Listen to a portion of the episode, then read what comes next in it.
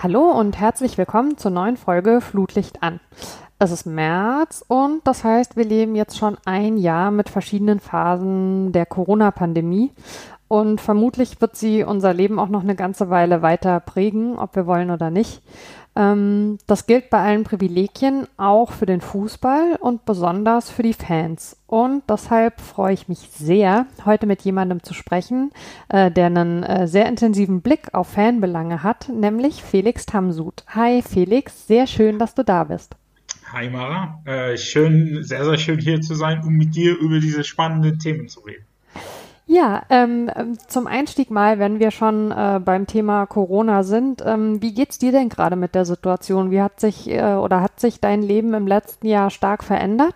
Ja, auf jeden Fall. Also äh, ich muss äh, ganz ehrlich sagen, dass ich äh, einen massiven Privileg habe, indem ich äh, beruflich immer noch genug zu tun habe. Also, ähm, also finanziell ist alles gut und in, und in dieser Zeit ist das auch äh, alles anders als selbstverständlich. Aber ja auf persönlicher Ebene, ähm, ja, sei es in Verbindung mit der Fußball, mit dem Fußball, sei es äh, FreundInnen zu treffen und so weiter. Also es fällt mir enorm schwer. Ich war früher und ich bin immer noch eine Person, die sehr, sehr in der Regel viel, viel unterwegs äh, äh, ist. Und äh, also wir haben uns damals im Stadion Manns gesehen, inmitten ja. einer Reise von mir.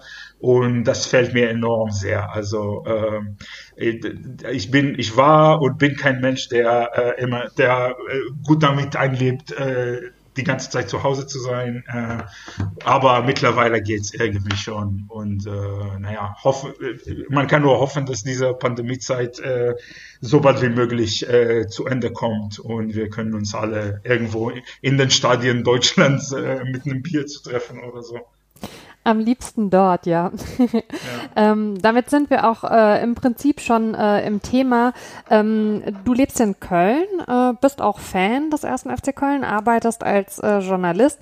Ursprünglich kommst du aber aus Israel. Kannst du vielleicht äh, den HörerInnen, äh, die dich vielleicht noch nicht kennen, ich kann mir ja immer gar nicht vorstellen, dass es da Leute gibt, aber wahrscheinlich ist dem doch so, ähm, mal erklären, was dich vor, ich glaube, sechs Jahren, ne, 2015, nach Deutschland verschlagen hat?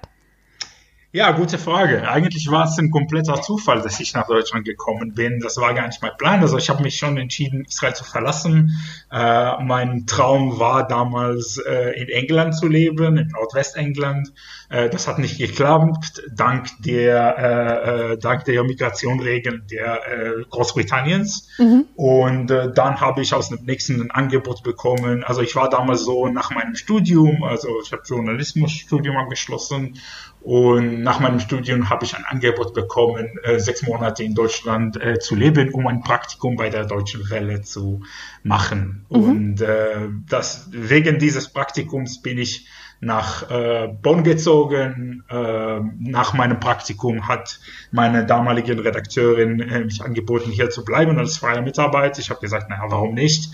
Äh, zwei Monate später bin ich nach Köln gezogen und the rest is history. Also seit, äh, seitdem lebe ich in Köln, liebe ich Köln äh, mit allen Verrücktheiten ähm, inklusive dem Fußball, inklusive der, der Karneval und alles drumherum. Also diese Stadt ist einfach in diesen fünf Jahren in meine Identität äh, ganz, ganz gut angekommen, ich sag mal so. Und äh, ähm, seitdem äh, arbeite ich, ich, hier als freier Journalist und äh, schreibe vor allem auf Englisch äh, über äh, Fanthemen und über politische Themen im Fußball. Das sind so meine zwei Kernbereiche sozusagen.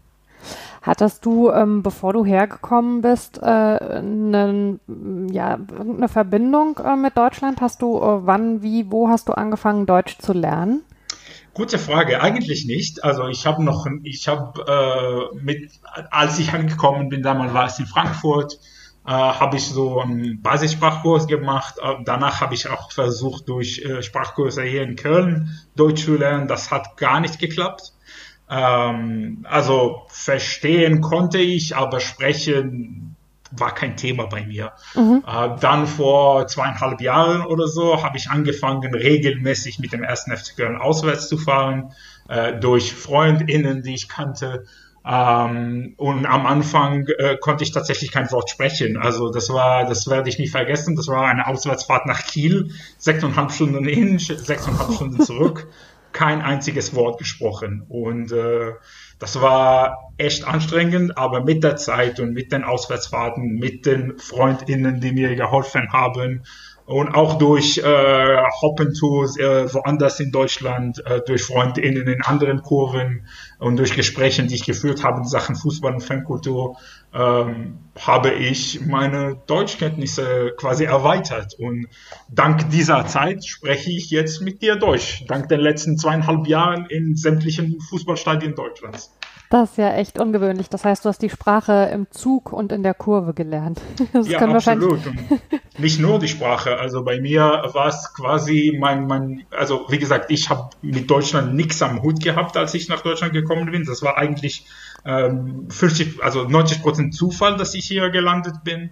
Und äh, so habe ich die Sprache gelernt, so habe ich vieles über äh, die äh, kulturpolitische Lage im Land gelernt, über die verschiedenen Regionen, die Städte, ähm, ja, der Fußball war der Fußball und ein bisschen auch Karneval, muss ich ganz ehrlich sagen, waren mein quasi mein Integrationskurs äh, in Deutschland. Und dank diesen zwei Elementen von meinem Leben, ähm, dank diese zwei Lieben in meinem Leben, kann ich jetzt Deutsch sprechen. Ganz klar. Ist ja, kommen wir ähm, vielleicht später nochmal genauer dazu, tatsächlich würde ich sagen, alles andere als selbstverständlich, weil sowohl Fußball als auch Karneval, Fastnacht, was auch immer, ja durchaus ähm, auch Probleme haben oder bieten. Also äh, zum einen ähm, auch da sprechen wir später nochmal genauer, gibt es ja ähm, Probleme äh, nach wie vor in Stadien äh, mit äh, Thema ähm, Rassismus, ähm, mit Thema äh, auch Antisemitismus und so weiter. Und auch Karneval und Fasnacht haben ja durchaus, gerade was so die äh, Sprachbeiträge geht, da ja auch ihre Problemfelder. Ne? Also ich kann mir nicht vorstellen, dass es so sehr viele Leute gibt, die sagen, genau das waren meine Integrationsmotoren. Ja, auf jeden Fall. Und ich glaube, äh, dass ich, äh, ich sag mal so, von meinem ersten Moment in Köln äh, war es mir klar, dank, also ich bin, äh, ich, ich muss es ganz, ganz ehrlich sagen, ich war, bin und werde für mein ganzes Leben äh, ein linker Mensch. Also mein, meine politische mhm. äh, Glaube und meine politische Meinung ist ganz klar link, sozialistisch, antifaschistisch, antirassistisch, antisexistisch äh, äh, und äh, gegen äh, LGBT-Hate. Und äh, das waren meine Prinzipien, als ich nach Köln gekommen bin. Äh, Gott sei Dank habe ich äh, von Anfang an Leuten aus, vor allem aus der linken Szene hier in Köln getroffen. Äh, die waren quasi meine einzigen Freunde. Die waren alle männlich, deswegen äh, Freunde. Mhm. Ähm, deswegen äh, ich, bin ich durch denen gut angekommen in der Stadt. Und die haben mir erklärt, äh, damals noch auf Englisch, ähm, auch in Sachen Fankultur übrigens. Diese Leute in der linken Szene kennen sich auch mit Fankultur aus. Es gibt natürlich viele Überschneidungen in den zwei Szenen. Und die haben mir viele Sachen erklärt, sowohl in Sachen Karneval als auch in Sachen Fußball, äh, was, was, geht, was nicht. Ähm, in welchen Städten ist es bekannt, dass es vielleicht rechte Tendenzen gibt und so weiter. Ähm, und äh, ich muss ganz ehrlich sagen, also durch diese die ersten zwei, drei Jahre in, in, in Deutschland, also spezifisch in Köln, habe ich auch gelernt, äh, wie ich mit diesen Tendenzen umgehe, ähm, welche Begriffe, also ich quasi lerne jetzt eine neue Sprache und in, mit dieser neuen Sprache kann ich eine neue, quasi eine neue Realität herstellen, indem ich bestimmte Begriffe nicht benutze, indem ich äh, ähm, verschiedene Elemente in der Fankultur und im Fußball hier kritisiere, indem ich, ähm, sei es in Sachen Karneval, indem ich nur in bestimmten linken Kneipen Karneval feiere, wo ich weiß, dass es bestimmte Kontrollen in Sachen rassistische Kostüme gibt, wo es zum Beispiel Anlaufstellen für Frauen gibt, wo bestimmte Lieder nicht gespielt, nicht gespielt äh, werden dürfen. Und äh, wie gesagt, ich, ich, habe eine gute Erziehung in Köln gehabt in Sachen äh, Diskriminierung und Karneval und Fußball. Und äh, das hat mich und meine Meinung sehr, sehr, sehr geprägt. Und äh, es prägt mich bis heute und meine Arbeit natürlich auch. Sehr schön, finde ich echt cool. Ähm, was waren eigentlich äh, die, die Reaktionen in deinem Umfeld äh, noch in Israel, als du gesagt hast, äh, hey, ich gehe jetzt nach Deutschland? Also grundsätzlich waren alle Reaktionen äh, durchaus positiv. Äh, man muss ganz klar sagen, also in Israel, äh, also innerhalb der jüdischen Welt gibt es zwei Gruppen, also groben Gruppen, die in diesem Kontext relevant sind. Ähm, es gibt die äh, Ashkenazis, also europäischstammigen Jüdinnen, und dann gibt es die Sephardis, äh, die äh, Jüdinnen, die aus fast überall aus Europa sind. Also ich gehöre zu der zweiten Gruppe. Das heißt, dass meine Familie aus Nordafrika kommt. Mhm. Meine Mutter kommt aus Tunesien, meine, mein Vater kommt aus Marokko, ist in Marokko geboren. Das heißt, dass äh, das Thema Holocaust damals in Israel für nordafrikanische Jüdinnen und Juden, das war nicht so präsent. Und deswegen, äh, äh, natürlich, man wächst damit auf und man spricht mit Überlebenden und so, und so weiter und man weiß, was hier passiert ist. Aber das Thema war damals in meinem Leben nicht so präsent und auch in, in der, im Familienleben von uns. Später habe ich erfahren, dass meine Oma äh, durch, doch eine Holocaust-Überlebende ist, was in Tunesien passiert ist. Ähm, und äh, sie war tatsächlich die einzige, die mir was relativ Kritisches gesagt hatte. Ich wusste damals nicht warum, okay. aber sie hat mir gesagt, äh, ähm, pass mal auf, ähm, wenn du in Deutschland bist, die hassen uns immer noch. Und das okay. war die einzige Reaktion, die einzige relativ kritische Reaktion, die ich bekommen habe. Ähm, ja, also später habe ich erfahren, dass äh, sie, als sie zum ersten Mal, zum letzten Mal Deutsch äh, gehört habe, war es tatsächlich von Soldaten vom Zweiten Weltkrieg und so weiter. Also es ist tatsächlich eine komplizierte Geschichte, aber die Reaktionen waren in meinem Umfeld zumindest die der so gut wie alle aus äh, Leuten aus Nordafrika, aus äh, dem Iran, aus Äthiopien, durchaus positiv. Ähm, wir haben schon gesagt, dass äh, du äh, im Fußball sehr stark unterwegs bist. Äh, ich denke, das äh, kann man äh, safe so sagen.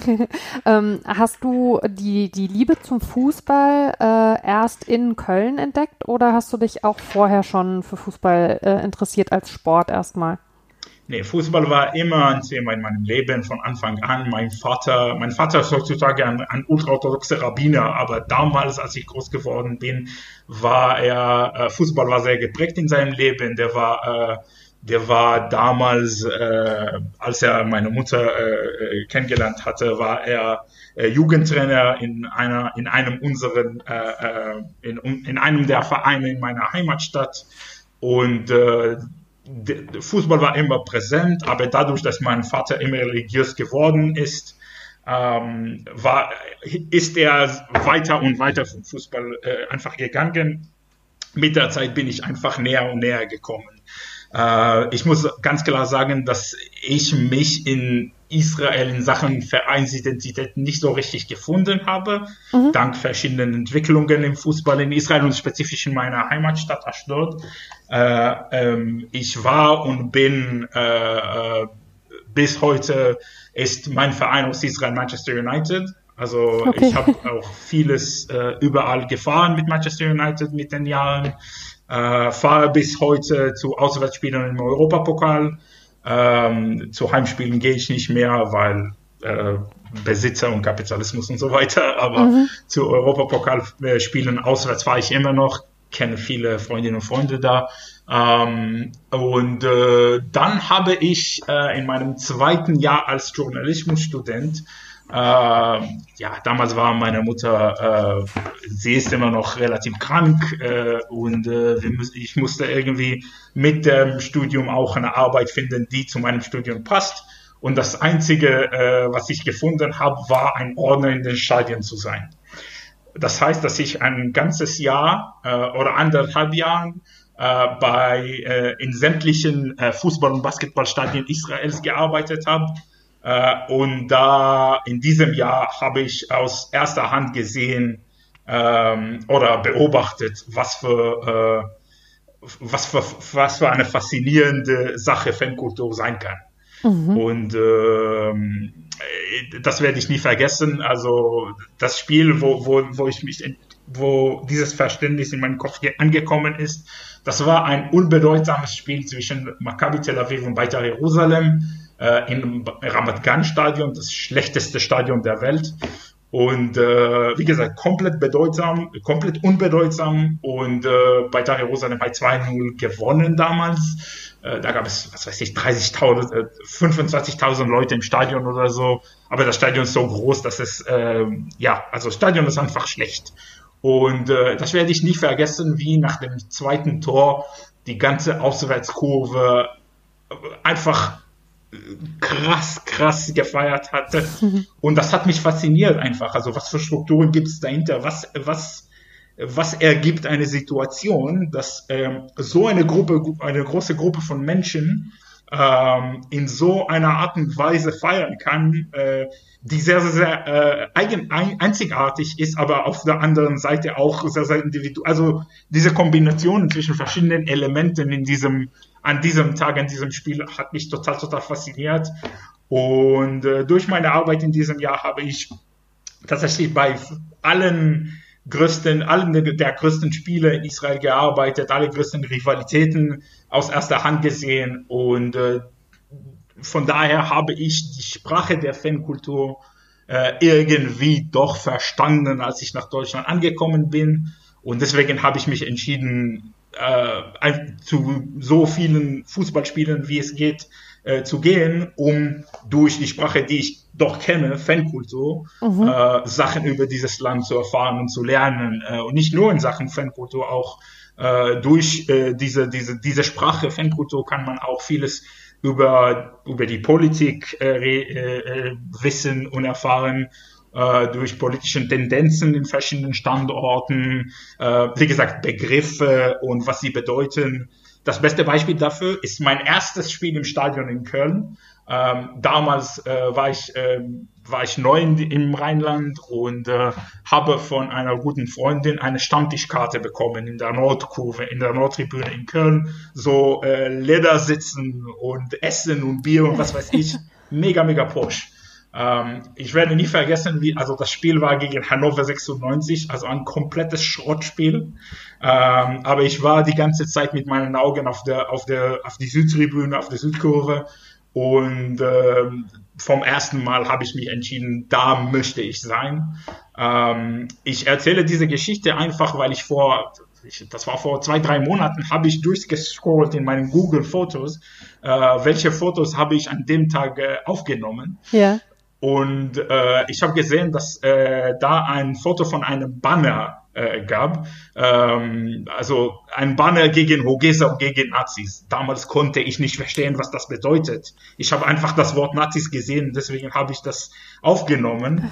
Äh, aber diese Verbindung zwischen Politik und, und, und Fankultur und Fußball, diese, diese Mischung ist einfach so das fühlt sich einfach äh, familiär an für mich und äh, so erfahre ich Sachen einfach. Und äh, in Köln war es genauso. Ja, das Stadion äh, als Welt äh, in der Nussschale quasi, also die, die, das Kleine im Großen. Ähm, könntest du denn sagen, rückblickend, ähm, wenn du damals äh, beim Basketball und beim Fußball eben warst als Ordner, mh, warum hat es dich ausgerechnet zum Fußball gezogen? Ähm, weil Fußball, ähm, ich sag mal so, die Fankultur im Allgemeinen ist eine sehr, sehr, sehr einzigartige Sache, aber die Fankultur existiert ohne bestimmten Elementen vom sportlichen Aspekt äh, des Fußballs nicht. Uh, in Israel ist auch Basketball mega, mega groß und da gibt's auch eine, eine krasse Fan, ein krasses Fankulturelement, auch mega interessant auf eine andere Art und Weise. Aber dadurch, dass Fußball tatsächlich der, der Volkssport ist, der, äh, der, der ist, ähm, und dadurch, dass Fußball tatsächlich viele Menschen zieht, einfach, das heißt, dass äh, beim Fußball und in der Fankultur viel mehr, äh, ich sag mal, Ansichten, viel mehr Meinungen, viel mehr Hintergründe äh, stecken als bei anderen Sportarten. Und natürlich auch, hat auch der Sport an sich ähm, irgendwas, äh, was manchmal Magisches sein kann. Also Spiele wie Köln gegen Hannover vielleicht nicht, aber grundsätzlich hat der, kann der Sport ähm, sehr, sehr, sehr magisch werden. Und das hat mich zum, von, vom Anfang an einfach komplett gezogen. Ähm, und wie gesagt, durch diese zwei Elemente, das sportliche Element und dann äh, die alles, was das drumherum angeht, ähm, wie gesagt, Politik und, und Gesellschaft und ähm, danach auch in Sachen Diskriminierung war es ähm, ein Thema bei mir, wie ich, wie ich erfahre, was das heißt und, und so weiter, weil es nicht immer so war. Also als ich damals Ordner war, habe ich die krassesten, ekelhaftesten rassistischen, sexistischen Lieder gehört und das war mir alles okay. Also ich war teilweise in dieser Zeit, als ich mit Man United gefahren bin, war es auch teilweise Lieder, die ich gesungen habe. Mhm. Und äh, dieses Erkenntnis, dass äh, manche Lieder und manche Sprüche und manche Begriffe äh, nicht cool sind und was sie mit den betroffenen Menschen äh, machen, äh, ja, das, das habe ich durch die Fankultur erfahren. Und dadurch, dass ich einfach Kontakte mit betroffenen Menschen aus vielen Lebensbereichen, die auch mit Fußball zu tun habe. Deswegen könnt, konnte ich persönlich durch die Sprache des Fußballs und die Sprache der Fankultur auch über zum Beispiel Diskriminierung und diskriminierende Sprache vieles erfahren, was mir heute super, super wichtig ist. Ja, das ist, glaube ich, äh, eine Entwicklung, äh, die viele von uns im Fußball ähm, durchgemacht haben. Ähm, Finde ich auch immer wieder spannend zu hören. Ähm, Du hast mal äh, im Podcast Hörfehler im Gespräch mit Nick Kassner gesagt, dass es das Wort Fanszene so nur in Deutschland gibt. Und du hast ja jetzt schon auch erzählt, dass du sowohl in Israel als auch äh, bei Auswärtsspielen mit Man United äh, in anderen äh, europäischen Ländern im Stadion warst. Was würdest du denn sagen, ähm, äh, verbirgt sich in diesem Begriff äh, oder bedeutet die, die Kurve in, in deutschen Stadien, was vielleicht anderswo auf der Welt so nicht ist? Vieles. Also äh, erstmals äh, hat äh, wie, wie viele Sachen in Deutschland äh, gibt es äh, in den Kurven hier, was bei vielen, vielen anderen Kurven auf der Welt äh, nicht gibt. Äh, und äh, diese Sache ist Struktur. Äh, mhm. Struktur ist in Sachen Fankultur nicht immer eine gute Sache, aber ich glaube, dass was ich mit den Jahren erfahren habe und was ich auch beobachtet und gesehen habe, war, dass äh, diese Strukturen manchmal Sachen erlauben, die woanders einfach nicht gehen. Ähm, und ich rede spezifisch über äh, zum Beispiel Fanproteste, über das Verständnis, dass man als Fan äh, gemeinsame Interessen hat, sogar mit den größten Rivalen. Ähm, dieses Verständnis haben Leute in, in, in sämtlichen Ländern, die ich kenne, äh, vor allem Fußballfans natürlich, äh, nicht. In Israel ist das fast unvorstellbar, dass zum Beispiel, ähm, als, um Beispiel zu nennen, dass ein Ultra von Hapoel Tel Aviv und ein Ultra von Maccabi Tel Aviv äh, zusammenarbeiten würden, um fangerechte Anstoßzeiten zu erreichen. Das ist ja. un unvorstellbar. Sie wollen nicht an einem Tisch setzen, äh, während es hier in Deutschland ganz, ganz anders ist. Und man sieht auch die Erfolge, die viele Fans, die viele Aktionen der Fanszene in Deutschland äh, hat. Und das ist durch Struktur und durch Organisation und durch das Verständnis, dass auch mein größter Feind sozusagen auch ein Fußballfan ist, mit Leidenschaft für seinen Verein oder für, ihr, für ihren Verein. Und äh, äh, dieses Verständnis gibt es bei, zumindest in Israel nicht, nicht unbedingt. Ähm, noch ein Unterschied, äh, den es gibt, ist äh, liegt nicht nur an den, äh, was man in Deutschland nennt, äh, die, an der aktiven Fanszene, heißt die Ultras plus paar anderen aktiven Fanclubs, mhm. äh, sondern die andere äh, Teile der Fanszene. Ähm, das heißt vor allem, äh, vor allem, ja, Fanclubs einfach, die auch in einer Art und Weise organisiert sind.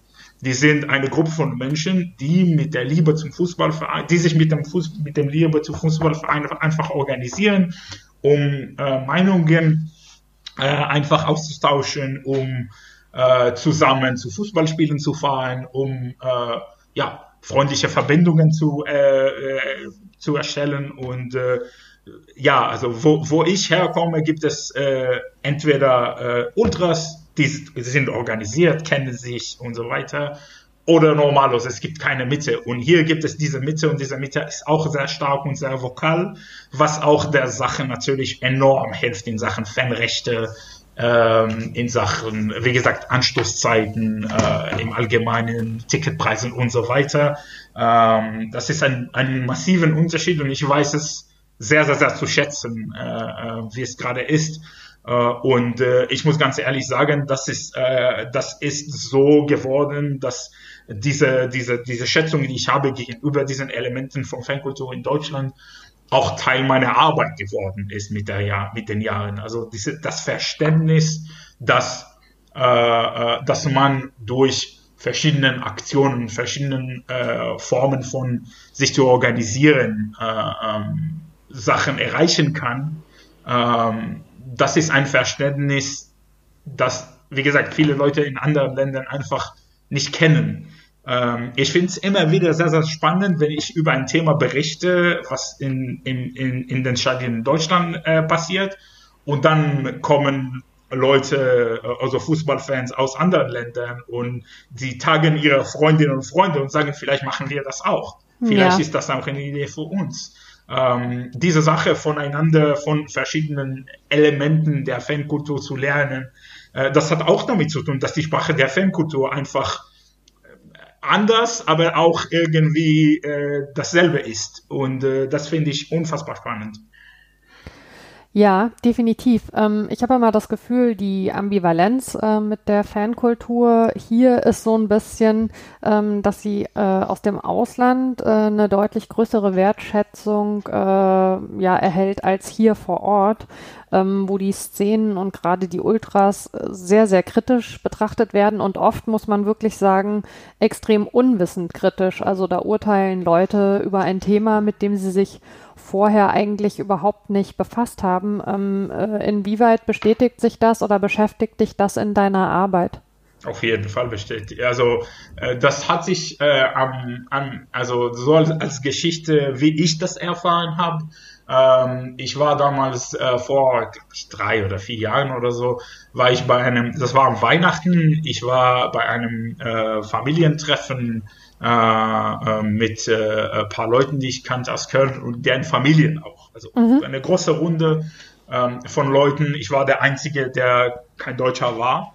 Und ähm, die Sprache hat, also die, das Gespräch hat sich ein bisschen entwickelt und man spricht miteinander und Weihnachten ist für mich eher ein neues Erlebnis, weil ich Jude bin, aber äh, das Ganze war für mich alles äh, ganz, ganz neu. Ähm, und äh, eine davon, sie lebt und kommt aus dem Ruhrgebiet, spezifisch aus dem, aus dem irgendwo neben Gelsenkirchen. Und äh, dann hat sie äh, irgendwann, da, da, hat das Gespräch irgendwie, hat sie äh, so eine Anmerkung gemacht, so nach dem Motto, äh, an diesem Tag äh, kann ich nicht, da gab es ein Fußballspiel, da gibt es, da gibt es äh, äh, viele Nazi-Ultras in der Stadt oder sowas. Und dann habe ich Moment mal, also die Ultras in Gelsenkirchen ist das ziemlich, ähm, ist das ziemlich bekannt, dass sie, ich sag mal so, die sind viele Sachen, Nazis sind sie nicht. Ja. Ähm, durch äh, das habe ich damals erfahren als, also ich habe einfach Sachen gelesen, das war quasi, so, so habe ich auch gelernt, ähm, äh, viele deutsche Begriffe und so weiter. Damals habe ich viele ähm, Pamphletten aus den Stadien gelesen. Also die Sprache war für mich sehr, sehr einfach. Und ich erinnere mich damals, als, äh, als glaube ich, Köln gegen äh, Schalke gespielt hatte und damals in einer dieser äh, Ultrapampfletten habe ich gelesen, dass die Ultras Gelsenkirchen paar Aktionen äh, äh, gegen äh, Faschos in der Stadt gemacht haben. Mhm. Und dann denke ich mir, sie hat die gerade Nazis genannt, aber ich habe was komplett anderes gelesen. Und dann habe ich so ein bisschen drüber äh, gesprochen. Äh, damals habe ich auch mitbekommen, dass die Ultras in Gelsenkirchen sehr, sehr sozial engagiert sind. Und dann hat sie mir gesagt, ähm, das, das, das glaube ich, das, das, stimmt nicht. Also wieso höre ich davon nicht? Ähm, und dann gab es noch ein Gespräch, ein paar Monate später, in einem in so einem Familientreff mit einer deutschen Familie, wo eine Frau aus Bremen mir erzählt hatte, dass die Bremer Ultras alle auch alle Nazis sind und alle gewaltbereit und so weiter. Und damals kannte ich schon persönlich paar ähm, paar Ultras aus Bremen und äh, ich fand es vor allem sehr, sehr am Anfang sehr, sehr witzig. Das hat mit der Realität null zu tun. Äh, aber auf der anderen Seite wie du schon gesagt hattest, hat es auch damit zu tun mit, äh, äh, mit bestimmten äh, äh, Vorurteilen, ja. die man hat in Deutschland gegenüber Fußballfans, vor allem gegenüber Ultras.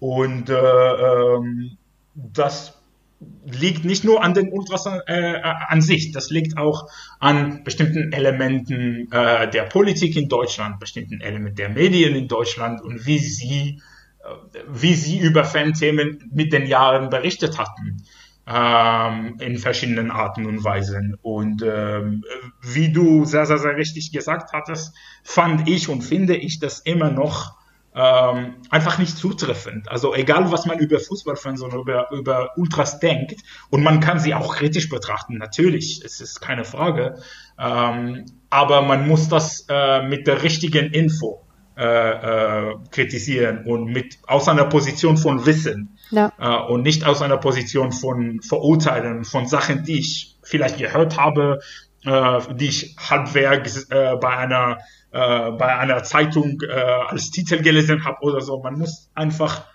ein, ein, einen Schritt nach vorne gehen und dann wird man die Sache viel mehr, viel differenzierter betrachten, glaube ich. So war es zumindest bei mir und das hat auch meine persönliche Arbeit äh, sehr, sehr, sehr geprägt. Also diese Differenzierung, das versuche ich bis heute äh, zu tun. Äh, ich muss ganz ehrlich sagen, also es gibt Punkte, wo ich auch die, die Fankultur und die Ultras in Deutschland äh, äh, kritisch sehe, wie du schon sagtest, in manchen Elementen in Sachen äh, Diskriminierung gibt es äh, vieles zu besprechen.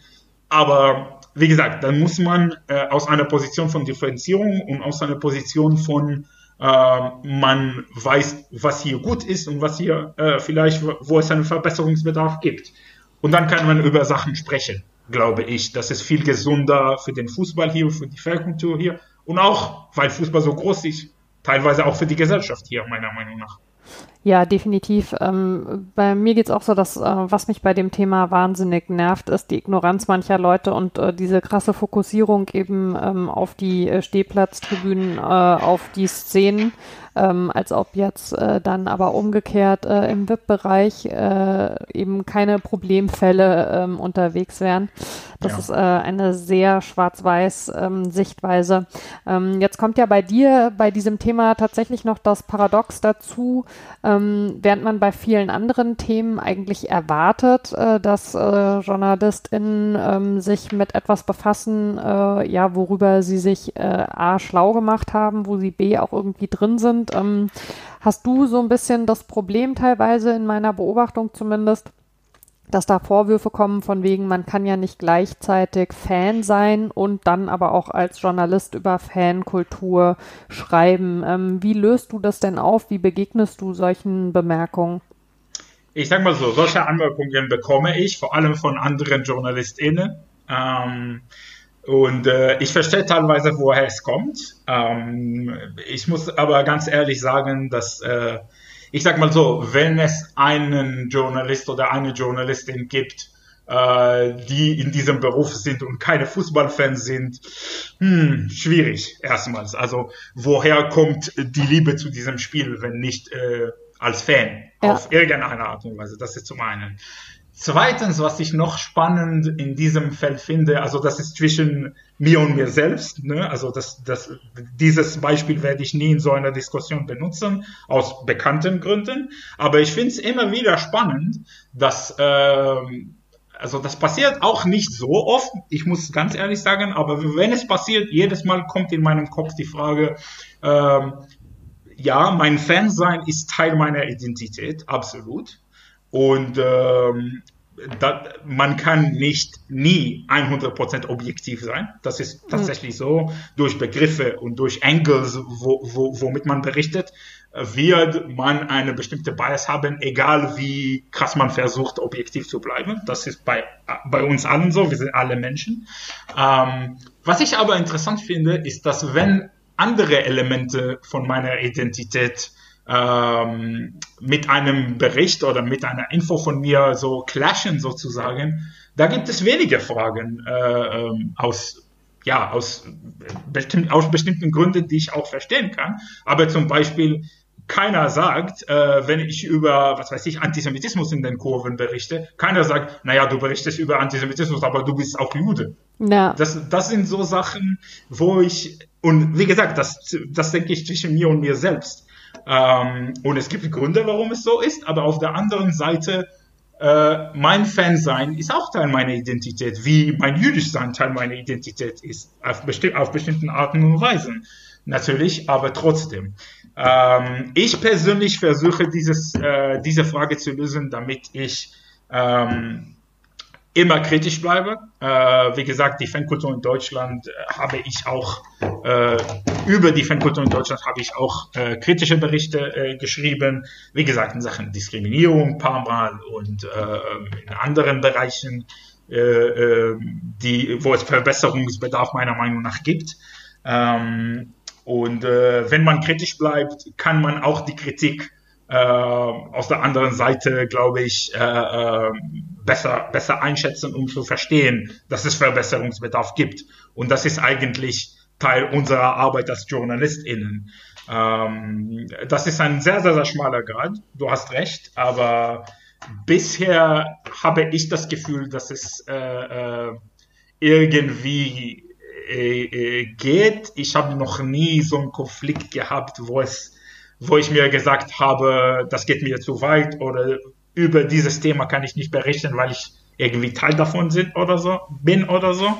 Ähm, und wie gesagt, das kommt aus äh, teilweise aus der Medienkultur in Israel, muss man, muss ich ganz, ganz klar sagen. Die, die Medienkultur in, in, Israel ist ganz, ganz anders als hier, indem ähm, dass man quasi ja, es ist, es ist erwartet, dass du Teil eines Themas wärst. Es ist erwartet, ah, okay. dass, dass, du mittendrin wärst. Es ist erwartet auch, dass du ein bestimmtes Bias hättest. Also in Israel weiß man, Objektivität gibt's gar nicht. Und äh, ich versuche die zwei Medienidentitäten von mir, teilweise Deutschland, wo ich seit sechs Jahren arbeite, und Israel, wo ich mein Studium abgeschlossen habe, wo ich groß geworden bin, diese zwei Sachen zu mischen und äh, ob es klappt oder nicht, sollen die äh, LeserInnen äh, beurteilen, glaube ich. Aber äh, mein Gefühl, ich bin mit mir in kompletter Ruhe.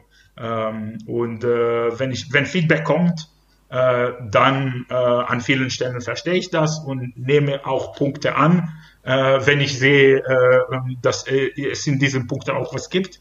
Aber äh, wie gesagt, ich versuche es, es fast jeden Tag zu lösen und bisher Baruch Hashem, wie man auf Hebräisch sagt, Gott sei Dank, äh, äh, klappt es einigermaßen gut. Hoffe ich, glaube ich zumindest. Ja, würde ich dir zustimmen in allem. Ähm, und äh, ich finde auch tatsächlich, äh, auch wenn das vielleicht auf den ersten, äh, aufs erste Ohr seltsam klingen mag, Objektivität ähm, ist auch eine Forderung, also je länger man in dem Job oder überhaupt in der Welt unterwegs ist, desto mehr sieht man, dass das eigentlich nicht zu erfüllen ist, weil wir alle geprägt sind durch unsere Herkunft, durch das Leben, so wie wir es führen und durch unsere Umfelder. Und letztlich ähm, finde ich das Transparenz eigentlich das Entscheidende ist. Also indem ich äh, transparent mache, ähm, was mich an einem Thema interessiert und wie ich in ein Thema reingekommen bin und indem auch, äh, auch Haltung ist ja immer ein groß diskutiertes Wort im Journalismus, indem meine Haltung auch klar ist, also indem ich gar nicht äh, mir den Anstrich gebe zu sagen, äh, ich schaue da jetzt neutral drauf, weil es diese Neutralität nicht gibt, also, sondern ich ersetze die Neutralität durch Transparenz, ähm, finde ich, äh, kommt man eigentlich äh, ja zu einem zu einem viel ehrlicheren Journalismus letztlich. Ja, ich genau so. Und äh, ich glaube, äh, dass diese Transparenz ähm, kommt besser an, als wenn man sagt, ich bin komplett objektiv, weil man nicht, ob, nicht 100% objektiv sein kann. Wir sind alle Menschen, wir sind irgendwo groß geworden, wir sind mit bestimmten Idealen groß geworden, mit bestimmten Meinungen, was geht, was nicht geht, ähm, mit bestimmten, äh, äh, ich sag mal, Mainstream-Sachen, äh, was akzeptiert ist und was nicht. Ähm, und äh, äh das prägt uns alle als Menschen. Das ist tatsächlich so. Und ich glaube, dass wenn man damit transparent umgeht, es ist zum Beispiel mir immer, immer wichtig zu sagen, jedes Mal, dass ich äh, über ein Thema berichte, wo zum Beispiel äh, äh meine Fangruppe mit dabei ist, ist es mir wichtig, um zu sagen, ich berichte über dieses Thema, aber nur damit ihr wisst, meine Fangruppe ist auch über die, mit, diesen, äh, mit dieser Initiative unterschrieben hatte oder ja. so. Das ist mir immer wichtig zu sagen. Ähm, ich finde es auch interessant, dass man, äh, ich sag mal so, das ist vor allem in, innerhalb unserer äh, Journalismusbubble, aber solche Kommentare bekommen äh, äh, nicht nur wenige JournalistInnen, die sich mit Fans, Fankultur befassen. Du bist nicht objektiv, du bist da und du bist das. Ähm, aber wenn äh, JournalistInnen äh, Kontakte bei den Bayern haben oder bei, bei Borussia Dortmund haben, äh, die sind mit äh, Spielern befreundet oder so und die ja. berichten in einer Art und Weise, äh, wo, wo es manchmal klar ist, was die Tendenz ist und wer, wer die Quelle ist, da kommen sehr, sehr wenige solche Kommentare. Und da frage ich mich manchmal, äh, äh, ja, frage ich, man, frage ich mich manchmal, äh, warum meine Art von Journalismus und warum mein, mein, mein, mein Fokus in meiner journalistischen Karriere manchmal, nicht bei allen Fällen, bei, bei vielen Stellen ist das nicht so, aber manchmal in, innerhalb unserer Bubble hat man das Gefühl, dass es, ja, nicht ernst genug genommen wird. Und ähm, das hat auch damit zu tun, mit der Wahrnehmung, äh, die viele Leute in Deutschland, nicht nur JournalistInnen natürlich, viele Leute in Deutschland über Fans haben. Ähm, und äh, ähm, dass Fanthemen in einer bestimmten Rubrik äh, äh einfach äh, platziert werden, als ob es irgendwelche Nicht-Thema, das äh, niemanden interessiert. Ähm, und äh, das ist äh, definitiv eine spannende Diskussion. Ich habe irgendwie das Gefühl, dass es besser geworden ist in den letzten paar Jahren. Äh, durch deine Arbeit zum Beispiel, durch die Arbeit äh, äh, von meiner, meinem Kollegen und Freund Matt Ford, durch die Arbeit von äh, JournalistInnen wie, Gar Lopez und auch durch meine Arbeit teilweise. Ähm, hat sich hat es sich ein bisschen verbessert muss also da gibt es eine klare Tendenz für Verbesserung aber ähm, wie gesagt, also wir machen eher unsere Sache, also wir machen unseren Journalismus so gut wie, wie wir können. Und äh, das, das ist alles, was man von mir und von uns verlangen kann, glaube ich. Ja, auch da würde ich dir zustimmen. Ähm, du hast gerade schon angesprochen, ähm, wo, worauf du, ähm, äh, wenn du es zum Thema deiner Berichterstattung äh, machst, weniger angesprochen wirst, äh, ist äh, die Tatsache, dass du Jude bist. Äh, was aber durchaus passiert, ist, ähm, dass Leute ja, ich sag mal, Kritik mit persönlichen Angriffen äh, verwechseln und wenn sie mit deiner Arbeit nicht einverstanden sind, dir Nachrichten weit unter der Gürtellinie zukommen lassen, in denen dann oft genau das thematisiert wird, also dein jüdisch Sein. Ähm, wie, wie gehst du damit um und kannst du dich noch dran erinnern, so an, an die ersten Male, was das bei dir für eine, für eine Reaktion verursacht hat und wie du ja, wie du dir vielleicht auch, ähm, ich sag mal, Hilfe oder Unterstützung geholt hast für sowas? Ja, ein spannendes Thema auf jeden Fall. Also am Anfang meiner Karriere, äh, meiner journalistischen Karriere in Deutschland, habe ich einfach gemacht, was ich, äh, was mich interessiert hatte. Also ich habe keine keinen bestimmten äh, Bereich oder kein bestimmtes Fach äh, genommen. Ich habe einfach über Sachen berichtet, was ich bei Stadien gesehen haben, äh, habe oder so.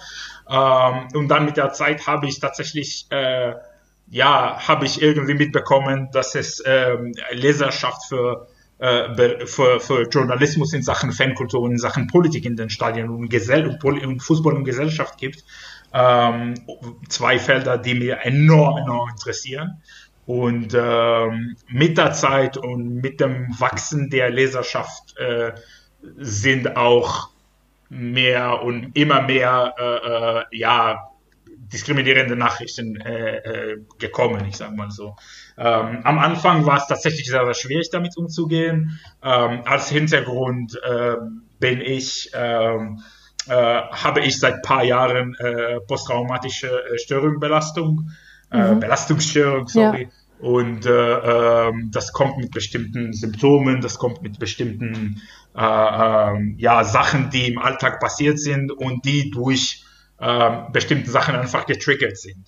Und wenn man, äh, in meinem Fall, wenn ich durch eine Nachricht getriggert wäre, heißt es, dass ich zwei Tage äh, komplett Shutdown bin. Also Panikattacken und so weiter. Und am Anfang war es tatsächlich sehr, sehr schwierig. Jedes Mal, dass so eine Nazi-Nachricht, äh, dass ich so eine Nazi-Nachricht äh, äh, bekommen hatte, war es totale Katastrophe.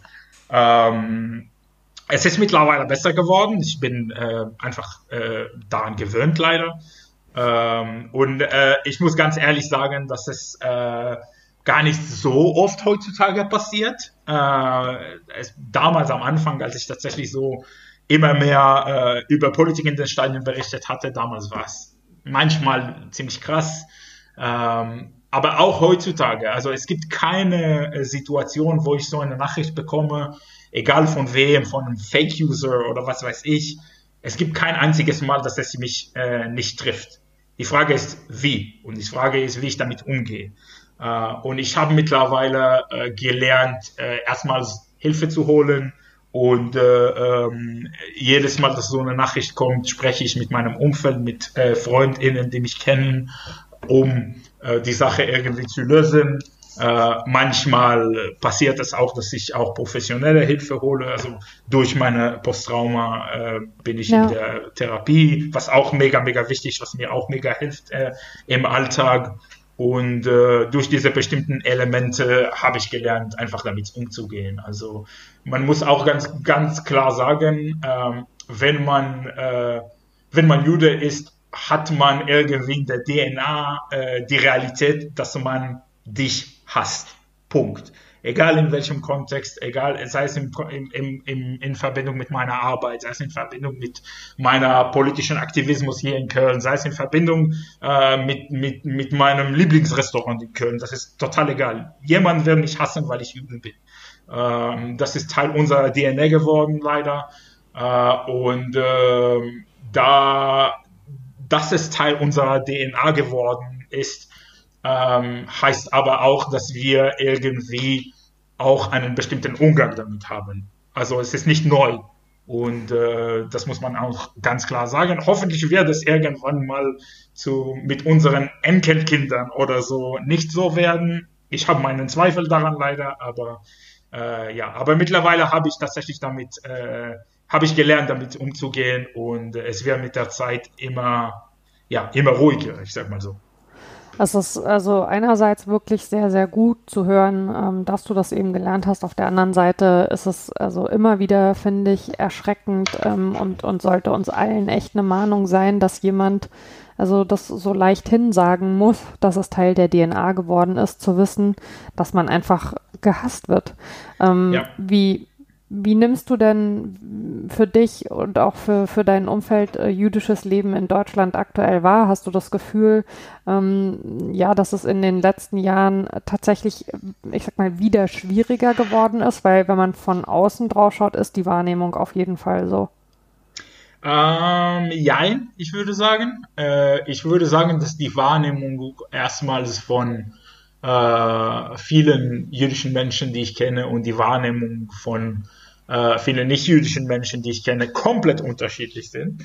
Ähm, ich glaube, ich muss erstmal ganz, ganz ehrlich sagen, dass äh, ich persönlich äh, in meinen sechs Jahren in Deutschland in jüdischen Kreisen nicht so krass aktiv war. Also mhm. da habe ich mich nicht so nicht so gefunden in den jüdischen Gemeinden in Deutschland, dadurch, dass ich wie gesagt, Sephardi, Mizrahi aus Nordafrika. Von uns gibt es nicht so viele Leute, obwohl ich persönlich, also ich bin nicht religiös wie mein Vater, ultraorthodox, aber eine Verbindung mit der Religion habe ich trotzdem und es gibt Elemente ähm, vom, von der jüdischen Religion, die ich bis heute durchziehe, die mir auch wichtig sind. Also komplett unreligiös bin ich auch nicht, ähm, aber die Art und Weise von äh, von der jüdischen Religion, die ich kenne, das gibt es in Deutschland einfach nicht. Und deswegen bin ich in jüdischen Kreisen nicht mega aktiv. Aber trotzdem, ähm, diese Wahrnehmung, äh, diese Unterschiede in der Wahrnehmung zwischen jüdischen Menschen, nicht jüdischen Menschen, äh, was jüdisches Leben in Deutschland angeht, das ist manchmal ziemlich, äh, ziemlich krass, vor allem wenn äh, man mit äh, nicht-jüdischen Menschen aus der sogenannten Mitte der Gesellschaft spricht. Ähm, da sieht es manchmal so aus, als alles so rosy und pink ist und als alles ähm, nach äh, äh ja, mehr als 70 Jahren nach dem Zweiten Weltkrieg äh, ist äh, Antisemitismus, also das ist, das ist die, die, die, die Message sozusagen, selbst wenn die Worte nicht so sind da bekommt man den Eindruck, dass man manchmal äh, äh, die Ansicht, der Ansicht ist, dass Sachen wie Antisemitismus ähm, in Deutschland und vor allem in der Mitte der Gesellschaft in Deutschland äh, nicht mehr gibt. Und jetzt können wir das jüdische Leben entwickeln. Das ist leider nicht der Fall.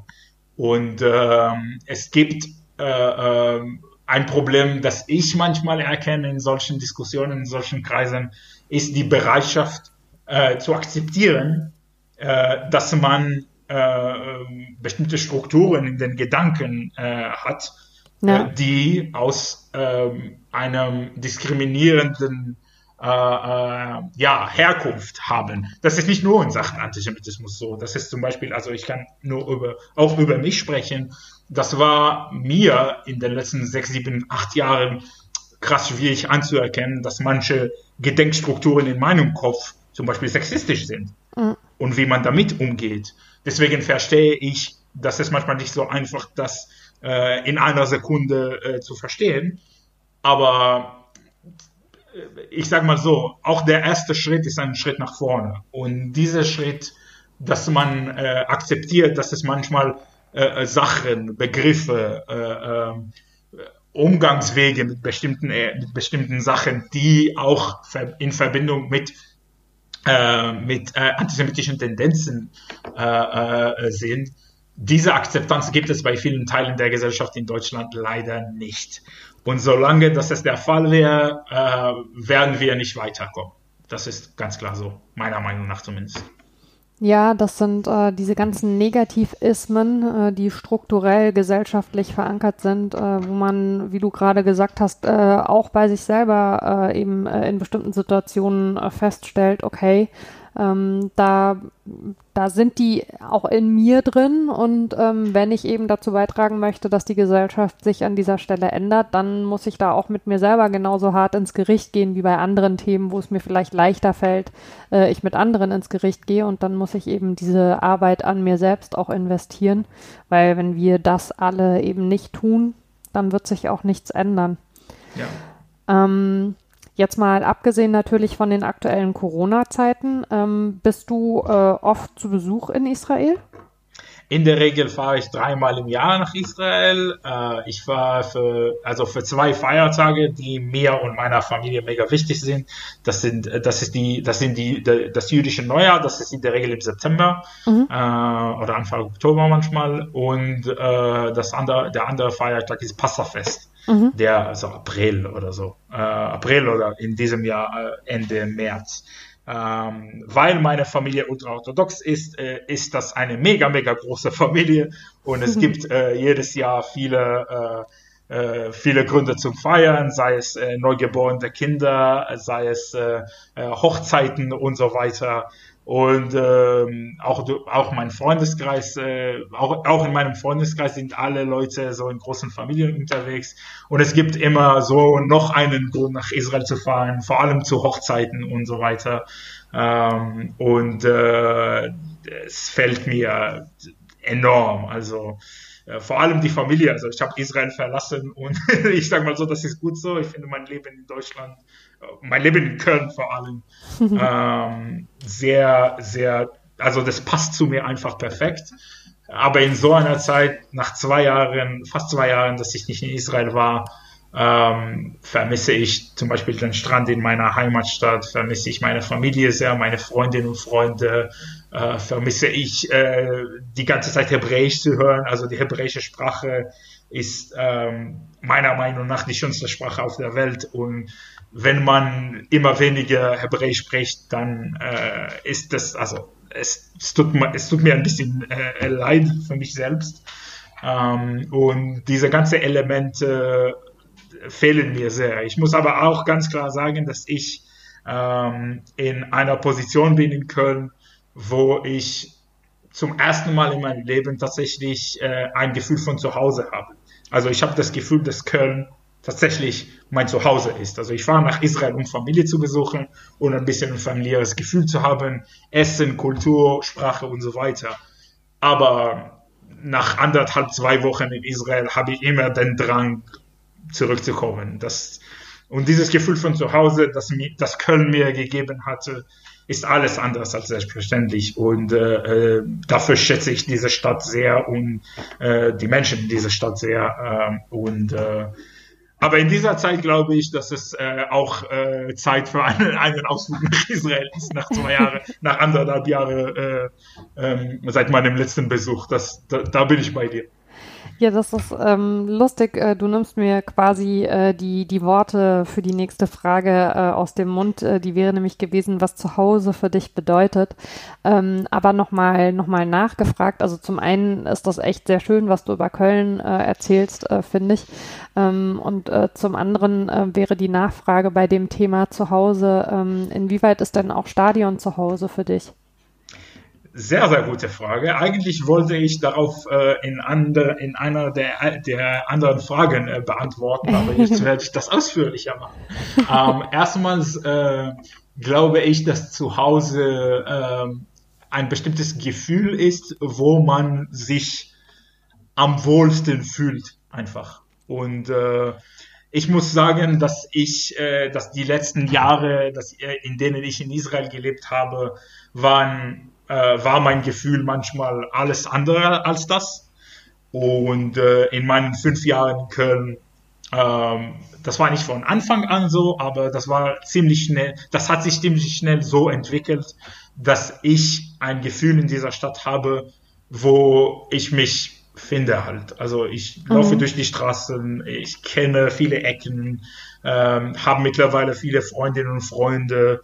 Ähm, mittlerweile spreche ich die Sprache, also die Sprache der Stadt, nicht nur Deutsch an sich, sondern auch äh, ich verstehe, wie diese Stadt tickt, was ist wichtig in dieser Stadt, äh, welche politischen Strukturen gibt es in dieser Stadt, was mir persönlich als politischer Mensch mega wichtig ist ähm, und äh, wo auch die Probleme sind. Und äh, ob die Probleme in meinem Kopf, äh, ich sag mal, lösbar ist vielleicht ein großes Wort, aber ob man äh, was dagegen äh, machen kann. Äh, und in Köln habe ich das Gefühl, dass es äh, irgendwie möglich ist, äh, eine Stimme gegen, äh, äh, ich sag mal, die schlechten Elemente dieser Stadt äh, äh, anzusprechen, äh, wie du, wie wir am Anfang äh, gesprochen haben, äh, sei es in Sachen Diskriminierung am Karneval und teilweise auch äh, in, ja, teilweise auch in, in, im Stadion und so. Da hat man Strukturen, wie man damit umgeht. Und das ist mir wichtig, dass ich irgendwas dagegen machen könnte ähm, und dass ich selbst aktiv wäre. Das ist mir unfassbar wichtig, nicht nur über Sachen sprechen, sondern auch selbst aktiv, sei es in Demos oder was weiß ich. Ähm, und dieses Gefühl habe ich in Köln auf jeden Fall. Ähm, Israel ist und wird für immer ähm, ja, also das Land äh, äh, sein, wo ich, wo meine Kultur beheimatet ist, wo meine Sprache beheimatet ist, wo mein Lieblingsessen beheimatet ist, wo, ähm, wo meine engsten Freundinnen und Freunde beheimatet sind. Äh, aber gleichzeitig persönlich habe ich das Gefühl, dass ich mich in Köln total gefunden habe. Und äh, ich will persönlich diese Stadt nie, nie verlassen, wenn ich das nicht machen musste. Ähm, und äh, da komme ich zum, zum zweiten Teil der Frage, äh, was, was, was, was das Stadion dazu beiträgt. Äh, ehrlich gesagt, die Antwort ist vieles. Ähm, das Beispiel, das ich immer gerne nenne, also unter meinem Freundeskreis ähm, aus der Südkurve gibt es, äh, äh, also ich erzähle so eine Geschichte, die anscheinend nicht damit zu tun hat, aber es hat direkt damit zu tun, meiner Meinung nach. Ähm, wir haben äh, in unser, in meinem Freundeskreis, äh, mit denen ich äh, zum Fußball gehe, äh, zu Auswärtsspielen, auch äh, in der Südkurve bei FC, ähm, es gibt bestimmte Ansichten in Sachen, was trägt man an einem Spieltag. Es gibt Leute, die sagen, äh, wir müssen, also das Spieltag, der Spieltag ist für uns wie, wie eine Modeshow. Wir müssen uns so gut aussehen wie möglich, die besten Fred Perry Sachen tragen und so weiter. Und äh, wir müssen auch äh, äh, ja nicht nur gut aussehen, sondern wir müssen auch, wie man auf Englisch sagt, stand out. Wir ja. müssen äh, so bestimmten Farben tragen, damit man uns sieht. Ähm, ich bin der anderen Meinung. Äh, ich bin der Meinung, also in der Regel trage ich auch viel, sehr gerne so Casual Marken und so weiter, aber im Stadion trage ich immer einfach ein Jeans und eine schwarze Jacke. Und der Grund dafür ist, einfach, ist ganz einfach, das hat direkt in Verbindung mit meinem äh, mit meinem Jüdischsein zu tun eigentlich.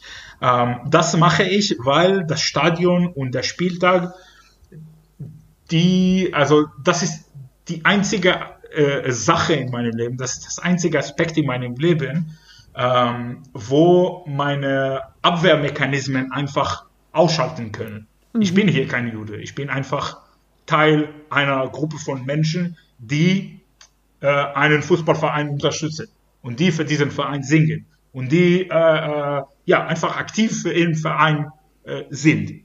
Und äh, äh, dieses Gefühl, dass meine Abwehrmechanismen nicht mehr da sind, da habe ich zum Beispiel auf der Straße in Deutschland auch hin können, manchmal nicht. Ähm, natürlich gibt es manchmal Erinnerungen, warum dieser Ab dieses Abwehrmechanismus nötig ist. Ähm, man hört irgendwelche Sprüche auf dem Zug oder so. Bei uns passiert, also in, meinen, in meiner Zeit hier, in meinen, ich sag mal, drei, dreieinhalb Jahren, dass ich äh, zum, zum Fußball mit dem FC fahre, gab es vielleicht ein, zwei Mal, dass ich irgendwas gehört habe, was dieses Abwehrmechanismus nochmal getriggert hatte. Aber das sind eher die Ausnahmen. Und dieses Gefühl, dass ich hier sein kann, wer ich bin, wer ich sein möchte, ohne mich äh, verstecken zu müssen, ohne meine Identität verstecken zu müssen, ohne äh, äh, ja, ohne Angst zu haben, dass jemand mich schlägt, weil ich Hebräisch spreche oder weil ich Jude bin. Das weiß ich, weiß ich sehr, sehr, sehr zu schätzen und das hat mir enorm geholfen, in diese Stadt einfach anzukommen. Äh, das hilft mir immer noch mit jeder Auswärtsfahrt, mit jedem Spiel, mit jedem Mal, dass wir auf einem Zug ähm, äh, politische Diskussionen halten oder so, jedes Mal hilft mir enorm sehr diese, also mein, mein, mein neues Zuhause können einfach besser zu verstehen. Und ähm, das hat, glaube ich, keinen anderen Feld in meinem Leben äh, so, so ein Gefühl bei mir getriggert. Und äh, deswegen bin ich gerne bei, beim, beim Fußball, deswegen fahre ich auch in der Regel äh, auswärts. Deswegen äh, gehe ich vieles mit viel mit Freunden, Freundinnen und Freunden aus anderen Kurven zu spielen, äh, weil das sind Momente, wo, wo ich mich total wohlfühle, wo ich mich, wo ich sein kann, wer ich bin, ohne zu denken, was äh, vielleicht passieren wird oder so. Und äh, solange das äh, so wäre, wäre ich auch weiterhin Teil der Kurven, Teil des Fußballs. Ähm, ich kann nur hoffen, dass es äh, weiterhin äh, so wäre und noch mehr kann ich nur hoffen, dass es auch äh, Schritte nach vorne auch in anderen Bereichen gäbe, damit auch andere Menschen sich so wohlfühlen können in einer Kurve äh, wie ich im Moment. Und das ist mir persönlich auch wichtig zu sagen, ähm, dass die Arbeit noch nicht vorbei ist in Sachen Diskriminierung im Fußball. Es gilt vieles zu tun und äh, ähm, das, das sind so die Themen, wo ich mich äh, sowohl persönlich als auch journalistisch äh, bewege. Und das wird weiter, weiterhin so sein, glaube ich. Puh, was für ein also kraftvolles und wirklich schönes Plädoyer dafür, was der Fußball alles kann und was der Fußball aber noch alles muss. Danke dir, Felix. Das äh, hat mich gerade echt sehr ähm, berührt. Ähm, und es hat mich sehr daran erinnert, ähm, wie der Fußball fehlt. Und das ist ja vielleicht abschließend äh, auch ein großes Paradox äh, im Moment, ähm, dass auf, eine, auf der einen Seite Fußball weiter stattfindet, dass auf der anderen Seite so viel am Fußball fehlt, äh, dadurch, dass äh, die Fans eben nicht äh, ins Stadion können. Und das ähm, geht ja noch weiter darin, dass die Fans auf der einen Seite eine sehr große Sehnsucht nach dem Stadion haben, auf der anderen Seite es aber ähm, am Verhalten des Fußballs äh, in der Corona-Zeit auch sehr viele Kritikpunkte gibt und ähm, man vielleicht gar nicht so mit fliegenden Fahnen dann äh, zurückkehrt ins Stadion, wenn die Tore wieder aufmachen. Ähm, was, was glaubst du denn, äh, wie weit ist dein persönliches nächstes Stadionerlebnis äh, zeitlich ähm, noch weg und, und hast du eine Vorstellung davon, wie es wird, zurückzugehen ins Stadion? Gute Frage. Ähm, ich habe keine Vorstellung, wie es sein wird. Äh, ich werde persönlich direkt dahin gehen. Also ich werde, wenn es wieder möglich ist, dass alle im Stadion sind, werde ich auch da sein. Ähm, das heißt nicht, dass ich äh, akzeptiere, was mit dem Fußball in den letzten, äh, fast, ja, dem, im letzten Jahr oder so passiert ist, äh, was, was, was für Entscheidungen äh, äh, ähm, gemacht wurden im, im, im Fußball in, in bestimmten Elementen. Ähm, aber ich glaube, man, man muss erstmal, äh, da spreche ich unbedingt als Fan, ähm, ich werde zurückkehren, damit ich äh, meine Stimme zurückhaben könnte, damit mhm. ich äh, über diese Themen äh, äh, im Stadion sprechen könnte, damit ich, damit diese, diese kritische Stimme weiterhin lebt, leben wird. Das ist, äh, was am wichtigsten ist. Und ich glaube, dass, ich sag mal so, jetzt äh, äh, springe ich zu dem äh, zu meiner journalistischen Funktion. Ähm, ich glaube, wir, wir kennen alle äh, äh, Fußballfans in Deutschland ihre kreativen Wege, äh, Sachen zu äh, äh, darzustellen und gegen bestimmte Tendenzen äh, vorzugehen. Und äh, es wäre auf jeden Fall interessant zu beobachten, wie die äh, aktive Fanszene in Deutschland, nachdem wir alle zurückgehen äh, dürfen, ähm, gegen diese bestimmten Elemente protestiert und was für äh, kreativen, äh, äh was für kreativen Wege gibt, äh, in denen äh, man damit umgeht. Das wäre ein, eine sehr, sehr spannende Zeit, äh, wie gesagt, für den Fußball, für die Fankultur und auch, glaube ich, für die Gesellschaft. Und das letzte Wort ist vielleicht, dass das schon eine spannende Zeit wäre, auch was die Wahrnehmung der aktiven Fanszene betrifft. Ich glaube, dass in den letzten im letzten Jahr oder so gab es äh, in den äh, im Medien so eine Tendenz, dass man auch über bestimmten Elementen der Fankultur berichtet, wo man vielleicht äh, früher nicht berichtet hatte. Sei es äh, das soziale Engagement vieler Ultragruppen, das politische Engagement vieler, vieler Ultragruppen. Definitiv, ja. Und äh, da wäre die Frage, ob diese, äh, ob diese Berichterstattung auch äh, weitergehen wird.